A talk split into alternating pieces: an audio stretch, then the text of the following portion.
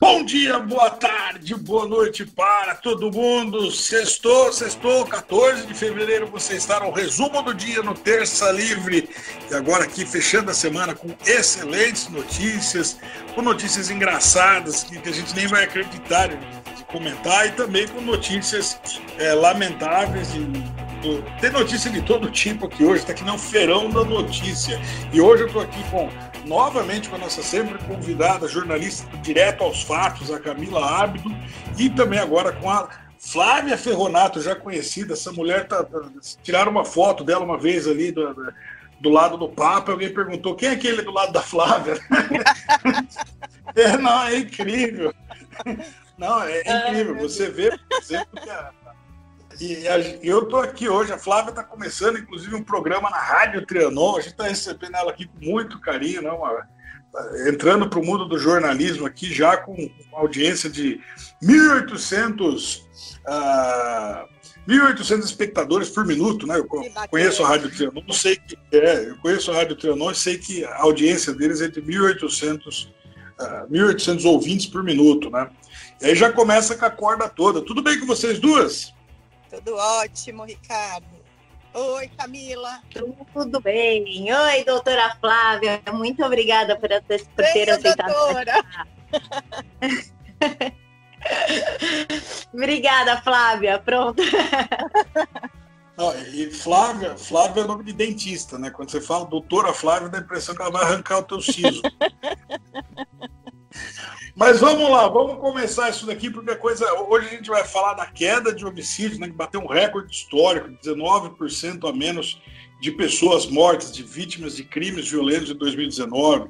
Tem também um escândalo sexual do candidato à prefeitura de Paris, né? Foi uma coisa maluca que aconteceu lá, o candidato do Macron, né? Foi pego com a boca na botija lá, com batom na cueca. Tem também aqui um, promotor que foi suspenso por criticar o comunismo no, no, Facebook, e junto com isso ainda a fala do presidente Bolsonaro na OAB, né, deu uma alfinetada ali sobre a escolha do presidente da OAB, e por fim ainda tem uh, uma notícia que saiu no UOL hoje, né, que foi uma apuração do UOL, de que o Lula, uh, os assessores e motoristas do Lula teriam uh, custado 847 mil reais uh, aos cofres públicos durante a prisão do ex-presidente. Né? Então tem muita coisa para a gente começar aqui e a gente já vai é, vir pegando fogo. Né? Mas vamos começar com a parte boa, a gente vai começar pela sobremesa aqui hoje. Né? É, vamos comentar sobre essa queda de homicídios aí que bateu um recorde histórico. Né? É, foram 19% a menos de pessoas mortas em crimes violentos uh, em 2019. O seu comentário, Camila Hábito. É, Ricardo, para quem achou que o Bolsonaro ia transformar o país num bang-bang, muito mal. O país teve 41.639 é, assassinatos em 2009, o menor número de toda a série histórica iniciada em, dois, em 2007. Nós também tivemos aí 22% de redução nos crimes houve 9.923 mortes a menos em comparação a 2018, uma queda de quase 20%, 19,2%. Todos os estados do país apresentaram redução de assassinato no ano. Um terço deles, porém, registrou somente uma alta no último trimestre e só dois estados registraram uma queda superior a 30% no consolidado do ano, que foi Ceará e Roraima, que são estados conhecidos pela sua violência extrema. Foi, foi nesses estados que teve aquela rebelião dentro das prisões que o Sérgio Moro teve que intervir. É uma queda histórica e o número de vítimas também é o menor desde 2007.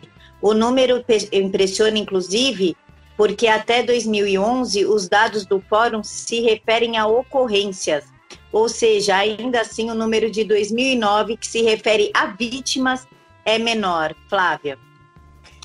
Não, eu acho muito bacana que agora a mídia está começando a, a, jogar a toalha e mostrar que isso é um sucesso do, da política de governo, da, do plano do Sérgio Moro de, de isolar os líderes dessas facções, porque uma das, uh, um dos estudos mostram que a causa maior dessa queda é o isolamento desses líderes e as ordenações de mortes nesses estados. Então, uh, eu tenho que falar para o pessoal que torce contra que nessa não vai dar certo. É, pois é, né? E é muito importante observar. Eu preciso hoje aqui uh, fazer um, uma coisa estranha, vai soar estranho para o ouvinte, mas eu vou fazer, porque é verdade, precisa ser dito, né? O jornalismo é a busca pela verdade. Uh, e nesta matéria aqui do, do G1, né, essa matéria hoje saiu pelo G1 porque o G1 ele desenvolveu uma ferramenta, uh, ele desenvolveu uma ferramenta de monitoramento ali da, da, da violência, né, contribuindo com o Fórum Brasileiro de Segurança Pública, né. Então, quer dizer, a fonte é deles, né? a fonte é deles, a, a informação foi levantada por eles, né? junto às secretarias de segurança pública, as autoridades ali, e fizeram um trabalho muito bom. Né? Fizeram um trabalho muito bom. Isso que eles fizeram aqui, é, isso daqui é o autêntico jornalismo. Né? É, eu espero, assim, eu não recebo com alegria as notícias de que a grande mídia está caindo, isso e aquilo. Eu desejo que a grande mídia faça trabalhos como este feito pelo G1, como este feito aqui pelo G1 nessa data né, nessa sexta-feira, aqui, 14 de fevereiro, e não é porque é uma notícia favorável ao governo Bolsonaro, não é porque é uma notícia favorável ao governo federal, a um ou ao outro, mas porque é a verdade, né, porque assim, é, é, é o fato, é, a, a, é o acontecimento, né? A população precisa saber dessas métricas, né? Então, é, é, com, é com alegria que eu leio isso, vindo do G1.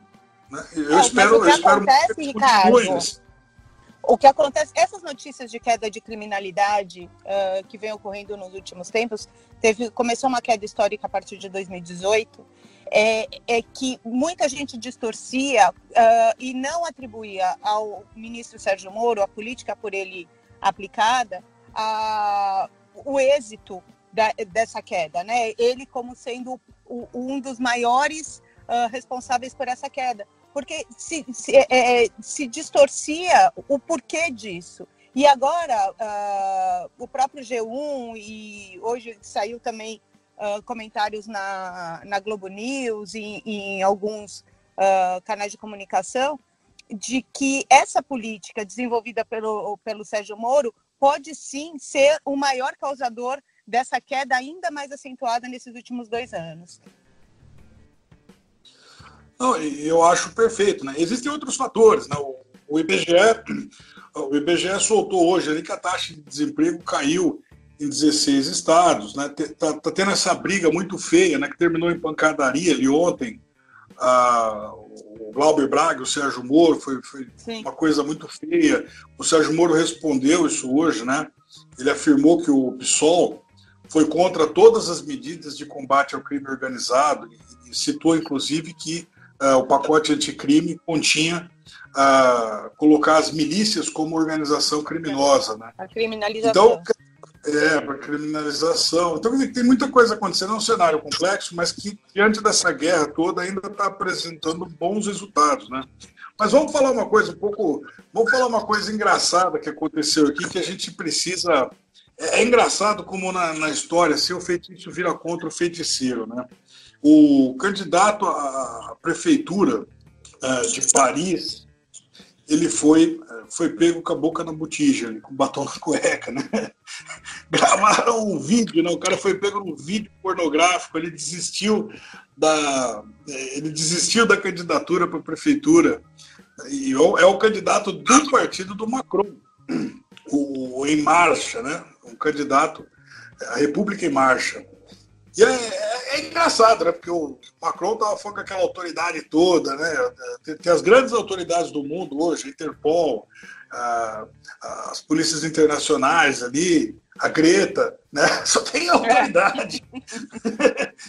então a gente vê assim, né? Vamos lá, Camila, do seu comentário.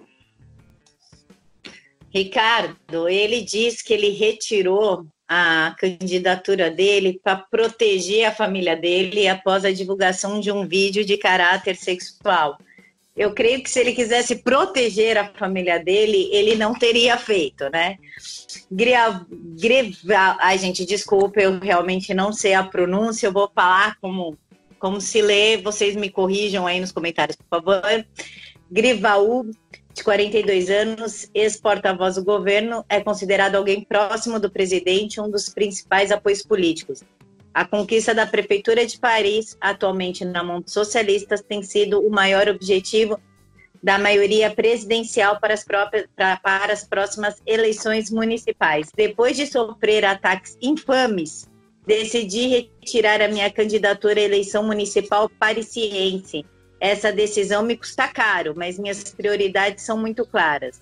Em primeiro lugar, vem minha família, afirmou o candidato do partido A República em Marcha, o partido presidencial, em uma declaração AF, AFP. Se ele quisesse realmente proteger a família dele, isso é uma grande hipocrisia, né? Escândalo sexual é, é uma coisa é o principal quesito para você tirar alguém de uma corrida eleitoral, para você acabar com a imagem de alguém, é sempre um escândalo sexual. E ele deveria ter protegido a família dele, respeitando os valores da família e não se envolvendo com outra pessoa, Flávia. Não, o mais legal dessa história toda é que a campanha dele era baseada nos valores da família. Então, a, ele agora culpa a mídia, culpa quem divulgou o vídeo, como, como se não fosse o erro dele. Né? É, a, é a hipocrisia mesmo. Ele deu, é o, façam o que eu digo, mas não façam o que eu faço. Ricardo. Não, eu, acho, eu, eu, acho fantástico isso tudo, porque o nome dele já é um nome assim de sabonete, né? Grivolks. Benjamin Grivolks. É, é, não, Grivolks é nome de sabonete. Não, imagina, você entra no. Eu quero comprar aqui um, um Palmolive, um Lux e um Grivolks. Né? Eu quero levar o Grivolks maçã. Né? Esse pessoal vai começar a fazer campanha no X-Vídeos, no RedTube, você hum. entendeu? Eles vão, vão fazer campanha nesse site. Porque... Não, é incrível, porque ele diz o seguinte, né? Que fosse... Vão ser prefeitos de site pornô, né? Não, é, se fosse no Brasil, ele virava deputado, né? Ou, ou governador. Até, ou governador. No, no Brasil isso deve ser exaltado, né? E eu acho que, assim, né, para você defender a Constituição, é, você assumir um cargo no executivo, você vai lá é, cumprir, né? você vai executar a Constituição, você tem que executar os princípios da Constituição, né? E até onde eu sei, adultério é crime, né? O adultério não é só a traição no casamento. Você pode adulterar uma nota fiscal, você pode adulterar uma cédula, você pode adulterar um documento, você pode adulterar qualquer coisa em outro contexto, né? É, você modificar o documento criminosamente. E você, para defender a, o pessoal diz assim: ah, mas é escândalo sexual, você não tem nada que fiscalizar a vida sexual do outro. Falo, é verdade, não tem mesmo. Eu realmente não queria ver, né? Eu, você imagina que eu vou entrar num, num site, é, site adulto aí, colocar lá Benjamin Griveaux, a nova estrela do. a nova estrela do, do, mercado adulto francês ali. Não, não, obrigado. Não, não tem essa intenção, não. Aí você para defender a Constituição, o que é que você faz? Você comete um crime de adultério. Né? Você, você, comete uma contravenção. E aí depois é a mídia que está atacando. Quer dizer, deve ser milícia virtual, né? Ser, eu acho que o Bolsonaro deve estar por trás disso. Deve a ser. culpa é do Bolsonaro. A culpa é do Bolsonaro, pô. Mas tudo bem, vamos lá. É, vamos mudar agora, que vou falar uma coisa um pouco mais séria aqui, que é uma coisa que é, eu fiquei chocado quando eu li aqui durante o dia. É, e, na verdade, são duas notícias que se complementam, né? Você tem um promotor que foi suspenso porque ele criticou ah, o comunismo no Facebook. Né? Ele fez uma postagem lá, uma ou duas postagens criticando o comunismo, e ele foi suspenso mesmo, né? E, e junto com isso, você tem ainda, para dar uma, uma alegrada no dia, assim, tem, tem, sempre aquele comentário do Bolsonaro que, que vem como uma espécie de bomba, né? O, o, Bolsonaro ele acende dinamite e sai correndo, né? Ele deixa, e deixa o pessoal com o resultado do, do, da catástrofe ali. Mas é sempre bom porque abre essas discussões todas que precisam ser realmente é, precisam chegar no debate público, as pessoas precisam tomar as suas decisões, precisam entender o que é está acontecendo. Né? É, o Bolsonaro opinou hoje por uma eleição direta para a presidência da Ordem dos Advogados do Brasil. Né? Então eu quero ouvir vocês aqui, principalmente você, Flávia Ferronato, né? não vou te chamar de doutora, porque o pessoal vai pensar que você é dentista, na verdade você é advogada da área de direito. É... Seu comentário, Camila Ábido. Ricardo, o promotor ele foi suspenso por criticar o comunismo no Facebook. O Conselho Nacional do Ministério Público afirma que o gênio Paz Amorim incentivou o ódio e a tolerância nós só podemos ter promotores de esquerda que falem mal do Bolsonaro, inclusive no promotor que, que estava cuidando do, do processo do Flávio, era pró-PT, mas isso pode, não tem problema nenhum. Mas o Conselho Nacional do Ministério Público aplicou a punição de 53 dias sem direito a salário ao promotor Eugênio Pais Amorim, do Rio Grande do Sul, por criticar o comunismo nas redes sociais. Por nove votos a dois, os conselheiros puniram o promotor, supostamente por manifestação ofensiva incentivadora do ódio e da intolerância em publicações feitas na internet em março de 2018. O julgamento do processo administrativo ocorreu em Brasília na última terça-feira aplicando a punição pelo promotor criticar o Partido Socialismo e Liberdade, o PSOL, lembrando que socialismo e liberdade são antagônicos. Incitar a proibição do comunismo e questionar o envolvimento da ex-vereadora Marielle Franco com o narcotráfico. O corregedor Orlando Moreira afirma que Amorim se manifestou de maneira ofensiva incentivou o ódio à intolerância. Ele usou a estratégia de defesa das minorias. O presidente do conselho criticou o comportamento do procurador. Ricardo, lembrando que na época da eleição, diversos promotores é, assumiram a hashtag do ele não contra o Jair Bolsonaro, mas criticar a esquerda da suspensão sem direito à remuneração. Flávia. É, historicamente, o Conselho Nacional do Ministério Público ele tem sim um viés de esquerda. É, basta ver, na verdade, é, é uma categoria que tem uh, muito forte a, a, campanha socialista e basta ver o, o, os primeiros colocados uh, na eleição para a PGR. É, um dos textos do, do promotor, ele faz uma defesa, na verdade, uh, a defesa de um ataque do PSOL. Então, eu não, não sei como uma defesa pode ser algo agressivo. Não foi uma defesa agressiva, foi uma mera defesa. E num, numa outra publicação dele, ele fala que ou o Brasil acaba com a esquerda ou a esquerda acaba com o Brasil. Eu não sei aonde é, é isso é ofensivo. Isso, na verdade, é a realidade, né? É, mas o mais uh, legal disso tudo, Ricardo, é que em toda essa conjuntura, Hoje a gente sabe que Ministério Público, uh, Conselho Nacional do Ministério Público, OAB, todos esses órgãos ligados à, à, à justiça e, e, e aos, ao, aos, aos, profissionais né, que atuam uh, para a justiça brasileira, eles estão eles têm um aparelhamento. A OAB, todo mundo sabe, o, o Felipe Santa Cruz, da onde surgiu, e, e, ele não esconde de ninguém que ele é um, ele, ele era afiliado ao PT, inclusive, e ele é um defensor da, da política petista. Acho que atualmente ele é um dos maiores encabeçadores da campanha Ele Não. E, e uma das coisas que muita gente não sabe é que o, o presidente da OAB ele não é eleito pelos advogados, ele é eleito pelos presidentes seccionais, né, os presidentes estaduais da, das ordens de advogados. Esses sim são são eleitos pelos advogados.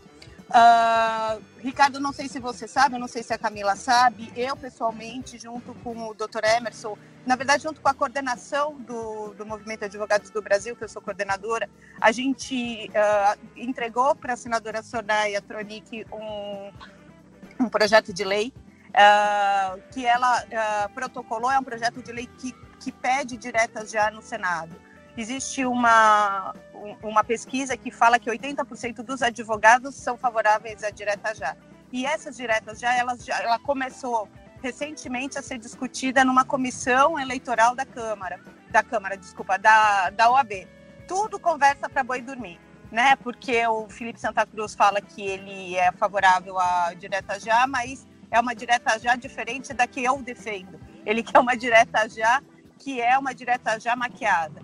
Né? Mas hoje foi muito, muito bom porque o, o governo, o, o, o presidente Bolsonaro, ele por várias vezes é atacado pelo presidente da OAB e hoje ele revidou.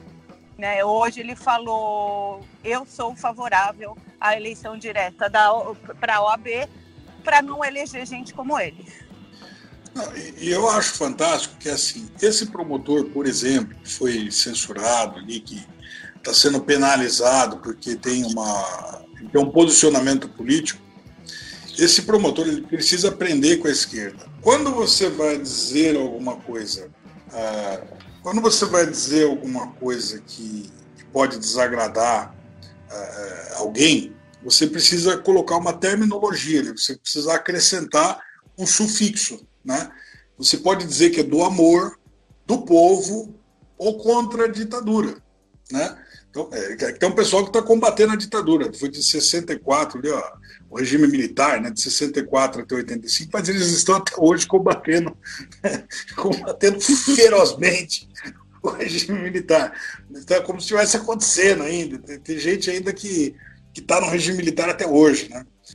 Então, então você faz o seguinte: você adiciona uma dessas três, uh, um desses três sufixos, né? ou é do amor, ou é do povo, ou é contra a ditadura. Então vamos supor assim, você vai defender, por exemplo, a, gestão de um partido aí que é que tenha que ficou famoso por, por exemplo, assaltar os cofres públicos.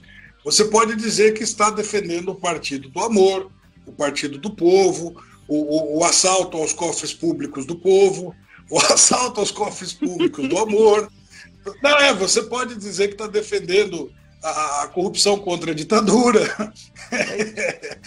Você pode fazer esse tipo de coisa. Né? Oh, estou defendendo aqui é, é, contra a ditadura, que a gente está fazendo isso, estou numa luta, ferrei aqui. Né? É, assalto aos cofres públicos do amor, então. Mas falando, falando nesse, nessa terminologia toda, a gente tem um, um, outro assunto que surgiu aqui.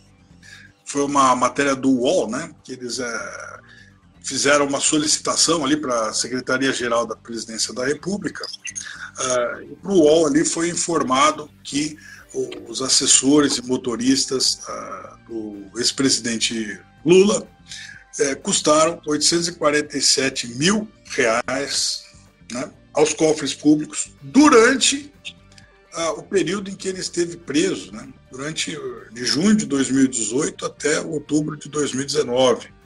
Né? Então, é, essa daqui é uma notícia já que é mais. É, essa daqui é uma notícia que a gente não vai dar com alegria, não, porque quando a gente olha a cifra, né, 847 mil reais, né, né, enfim, é tanta coisa que podia ser construído, mas vamos ouvir ali o teu comentário. Camila Abdo.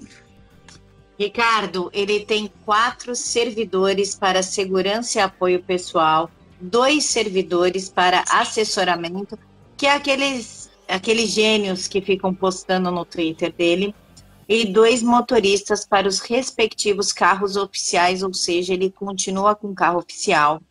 Entraram com um processo para que fosse, para que exonerassem essas pessoas. A, o pessoal é, recorreu do processo, reempregou essas pessoas. Essa equipe chegou a ser exonerada no dia 24 de maio de 2018. Depois entraram com processo. Essas pessoas foram é, recontratadas e o desembolso de junho a dezembro de 2018, a presidência gastou com todos os com, com toda a equipe de apoio do Lula R$ 33.726 isso só com a equipe do Lula, tá? De janeiro a outubro de 2019, foram 523 mil 556, segundo os dados do próprio Planalto, tá? O total de 847 mil. Mas não é somente o Lula que dá gasto para os cofres públicos, não, tá? José Sarney até hoje dá, até Michel Temer. Quem mais gasta é a Dilma Rousseff, que ela tem a capacidade de gastar isso com diárias, tá? Não estou falando do valor de equipe tudo, estou falando de diárias de viagem. 372.996 e com passagens 324 mil. Nós pagamos até a viagem deles. Só de manutenção e combustível, nós pagamos 112.023 reais. Isso é, é simplesmente um absurdo. Todos os, todos os cinco ex-presidentes vivos contam com uma equipe de oito servidores pago pela União. E isso são informações da Secretaria-Geral da Presidência. José Sarney, Fernando Collor de Mello, Fernando Henrique Cardoso, Dilma Rousseff e Michel Temer. Em 2019, o custo com as equipes foi de 3 milhões 880 mil e 81 reais. Flávia. Pois é, Camila, é uma vergonha, né? É, 3 milhões de reais dá mais ou menos umas uh, 100 casas. Né? É, não, dá até mais. É, não, dá, dá 100 casas. Tem, dá umas 80 casas, 100 casas populares. É, isso por ano. Olha, olha aonde vai o nosso dinheiro. Depois a gente não sabe por que, que não sobra dinheiro para a classe mais, mais baixa. Mas o que mais não, o que mais me deixa indignada, Camila, é que esse pessoal ele recebeu sem trabalhar, né? É, enquanto o Lula estava preso. Olha para onde vai o dinheiro do povo. Por isso que não sobra dinheiro. E aí, quanto mais se tenta enxugar esse tipo de despesa, mais tem o contra-ataque. Né? E é por isso que esse pessoal ataca tanto quem quer moralizar o país. É porque eles vivem do dinheiro que, do povo que era o dinheiro que era para ir para o povo. É bom, muito bem, né? É uma coisa que é, é assim, na verdade a matéria do Ola traz uma coisa que a gente precisa, é, é um assunto que eles abriram e que precisa ser muito bem examinado, né? Porque é, todo ex-presidente, todo ex-chefe de Estado brasileiro, ele tem direito vitalício, né, assegurado pela Constituição, de recrutar e manter uma equipe de até oito pessoas que são escolhidas e nomeadas ali livremente e são pagas com o orçamento da União. Né? Então, é, você vê, por exemplo, que cada um desses profissionais, é, cada um desses profissionais ali, seja o pessoal da segurança e apoio pessoal, os assessores, os motoristas né, para os carros oficiais, eles podem chegar até, cada um deles pode chegar a custar 13.600 reais. Né? Você, você, imagina assim, né? Ô, Ricardo, tem um detalhe Oi. nessa história toda. É, recentemente saiu a notícia de que o PT contratou o Lula por um salário, se eu não me engano, de 19 ou 20 mil reais, que muito provavelmente vem do fundo partidário, que também é dinheiro público. Né? Então, o, o ex-presidente Lula, além de receber todos esses benefícios, ele ainda recebe salário vindo de dinheiro público. Não, pois é. Né? Você tem assim, né? Cada um desses profissionais pode chegar a custar R$ 3.600, e se eles forem militares, né? segundo o UOL, na equipe do Lula tinham militares, né? Eles ainda recebem uma remuneração extra, porque tem uma função comissionada. Então, esse é um assunto aqui que não é só o Lula. É, a gente tem que falar. Não é só o Lula, né? Todo ex-presidente uh, precisa, ele goza desse direito pela Constituição. Isso é, isso é uma coisa que a gente precisa começar a questionar, porque, escuta, é, se o UOL não fala um negócio desse, como é que a gente ia saber? Você entendeu? Eu não sou fã do UOL, não sou fã do UOL. Eu tenho severas críticas, né?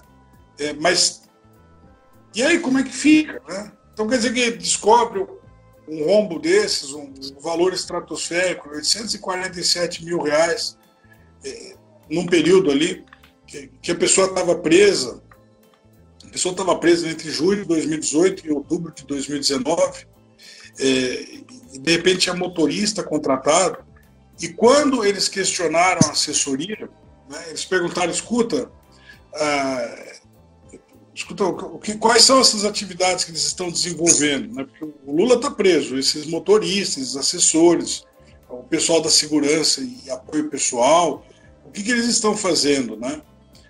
Eles não obtiveram resposta. Não obtiveram resposta, não responderam para eles. Não estão fazendo nada, estão ganhando sem trabalhar. Não, pois é. Quer dizer, aí, aí não se sabe, né? Aí não se sabe, porque fica no ar. Né? Aí o não, ouvinte tira as próprias conclusões. Não, não, mas não é, Ricardo. Não precisa, acho que nem tirar as próprias conclusões. Eu estou tendo cuidado em falar isso, mas é uma coisa que a lei fala. Ah, eles são contratados a serviço do Lula, né? Se o Lula estava preso, eles não trabalham para mais ninguém. Porque se trabalharem para outras pessoas, eles também uh, eles aí sim estariam cometendo algo errado. A lei não fala, não ressalva se um presidente está preso, se o um presidente está viajando, ou se um presidente está doente, internado, que esse pessoal vai deixar de receber salário. Não, eles continuam recebendo salário. Se o Lula ficasse preso por mais 10 anos, muito provavelmente esse pessoal continuaria recebendo salário. É, pois bem. Então fica aí, fica aí um apelo ao Congresso que reveja essa situação, né? O Congresso precisa rever essa situação, precisa colocar essa pauta na mesa ali. Escuta, é, o ex-presidente precisa ter esse apoio vitalício, esse chefe de Estado, né? Quais são essas atividades que está desenvolvendo, né? Bom, então é isso aí, vocês todos aqui ouviram o resumo do dia, né? Nessa sexta-feira, 14 de fevereiro, nós chegamos aqui oficialmente ao meio do mês de fevereiro, né? Os aquarianos aqui, o fevereiro é o mês que tem menos dias do ano. Quando tem muito, tem 29. Né? A gente que é aquariano só se dá mal. então, de qualquer maneira. É, você também é, né? Tá vendo? Então, pois é. a gente se dá mal. É, a gente tem um dia menos aqui, tem, tem, dois dias a menos. Tem mês que vai até 31, a gente tem 29, às vezes 28 dias. Né? E, bom, de qualquer forma, seja como for, vocês ouviram aqui o resumo do dia, né, com as, os principais fatos aí que fizeram, que chacoalharam o Brasil e o mundo aí de afora. Teve escândalo sexual, teve boas notícias, teve notícias difíceis de engolir, teve muita coisa acontecendo, né? Então, é isso aí, galera. Aqui no Terça Livre a gente agradece sempre, em primeiro lugar, a Deus. Sem Ele, nada, absolutamente nada nós fazemos. Em segundo lugar, vocês, nossos ouvintes e nossos convidados. Para você, ouvinte nosso, aí fica o contato do programa, o WhatsApp do programa. Você liga aí, você manda aqui uma mensagem para a gente. A gente quer ouvir você. É o 55 11 95 224 8960.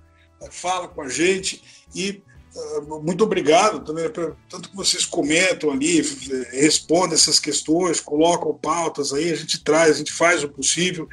E agradecer aqui a presença das nossas queridas jornalistas, né, que vieram aqui fazer companhia e compor essa bancada, né, Camila Abdu, do Direto aos Fatos, inscrevam-se lá no canal dela, e a doutora Flávia Ferronato, né, que agora começa um programa na Rádio Trianon, né, já, já veio com, com a verve toda aí da política para falar o que precisa ser dito mesmo. Muito obrigado pela presença de vocês. Um grande abraço a todos. Fiquem todos com Deus. Sextou, galera, até segunda-feira.